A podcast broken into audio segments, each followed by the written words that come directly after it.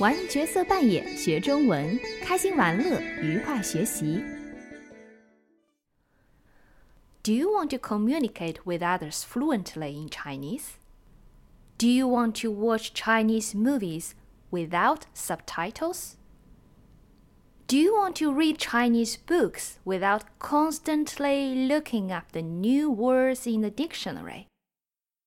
Through this podcast, I will try my best to help you to achieve these goals.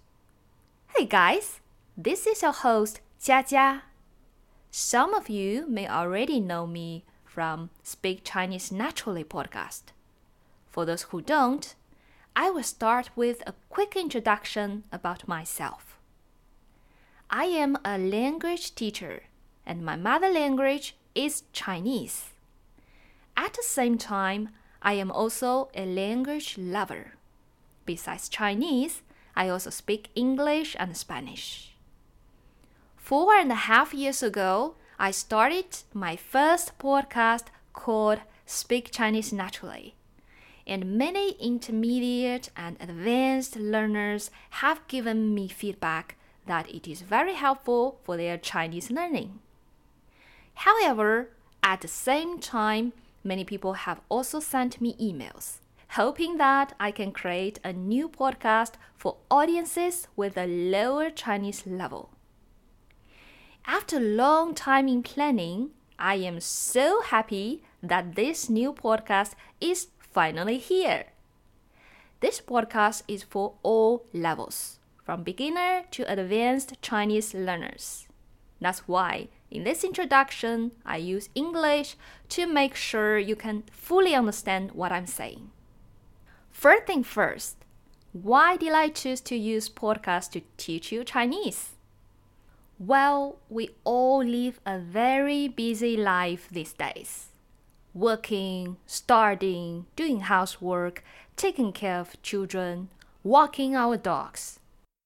In today's fast paced world, making the most of our time is essential to achieving our goals and maintaining a healthy work life balance. Listening to this podcast will bring that time, those moments when we are standing in line, washing dishes, running, or commuting, to life in language learning. Study every day is extremely important.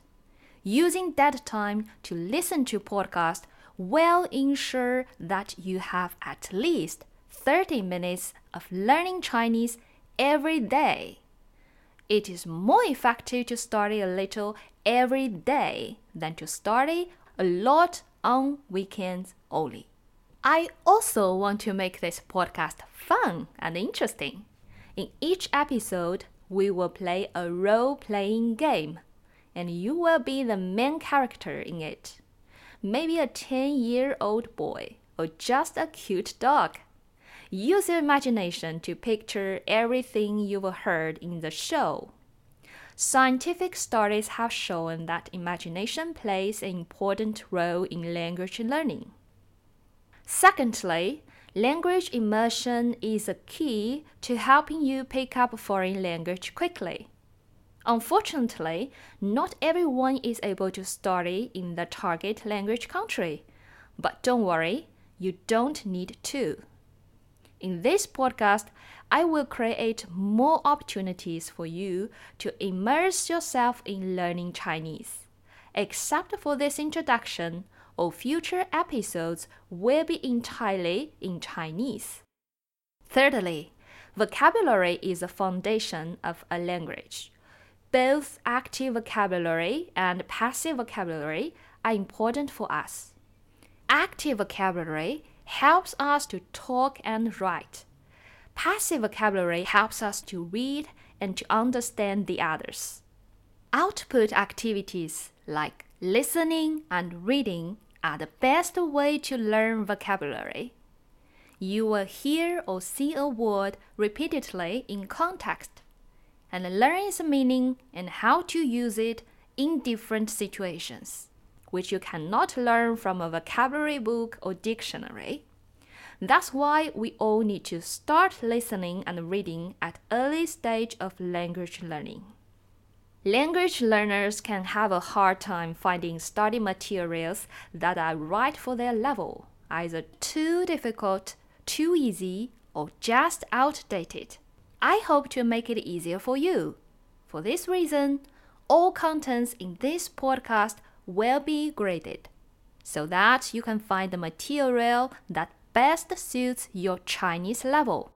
Taking HSK as reference, this podcast will be divided into three levels.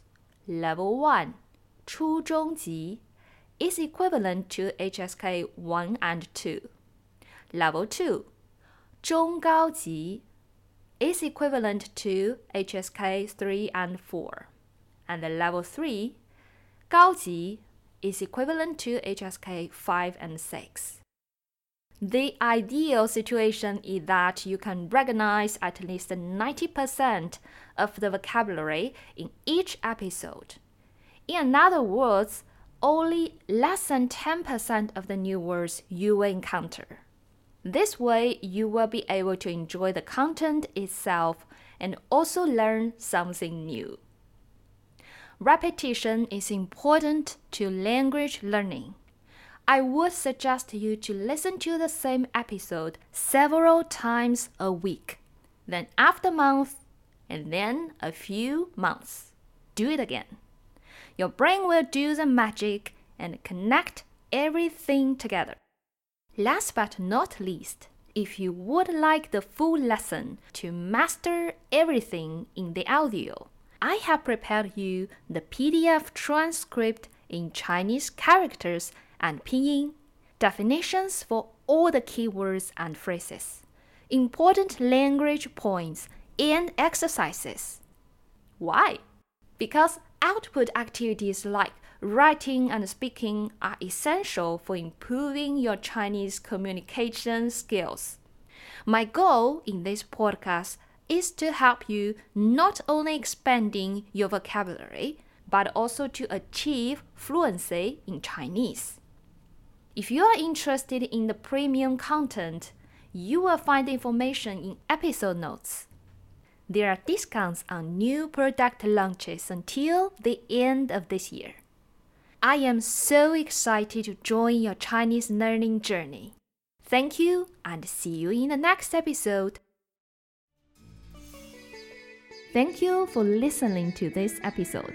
It's my goal here to not only help you to expand your vocabulary, improve your listening comprehension, but show you how to speak like someone from China.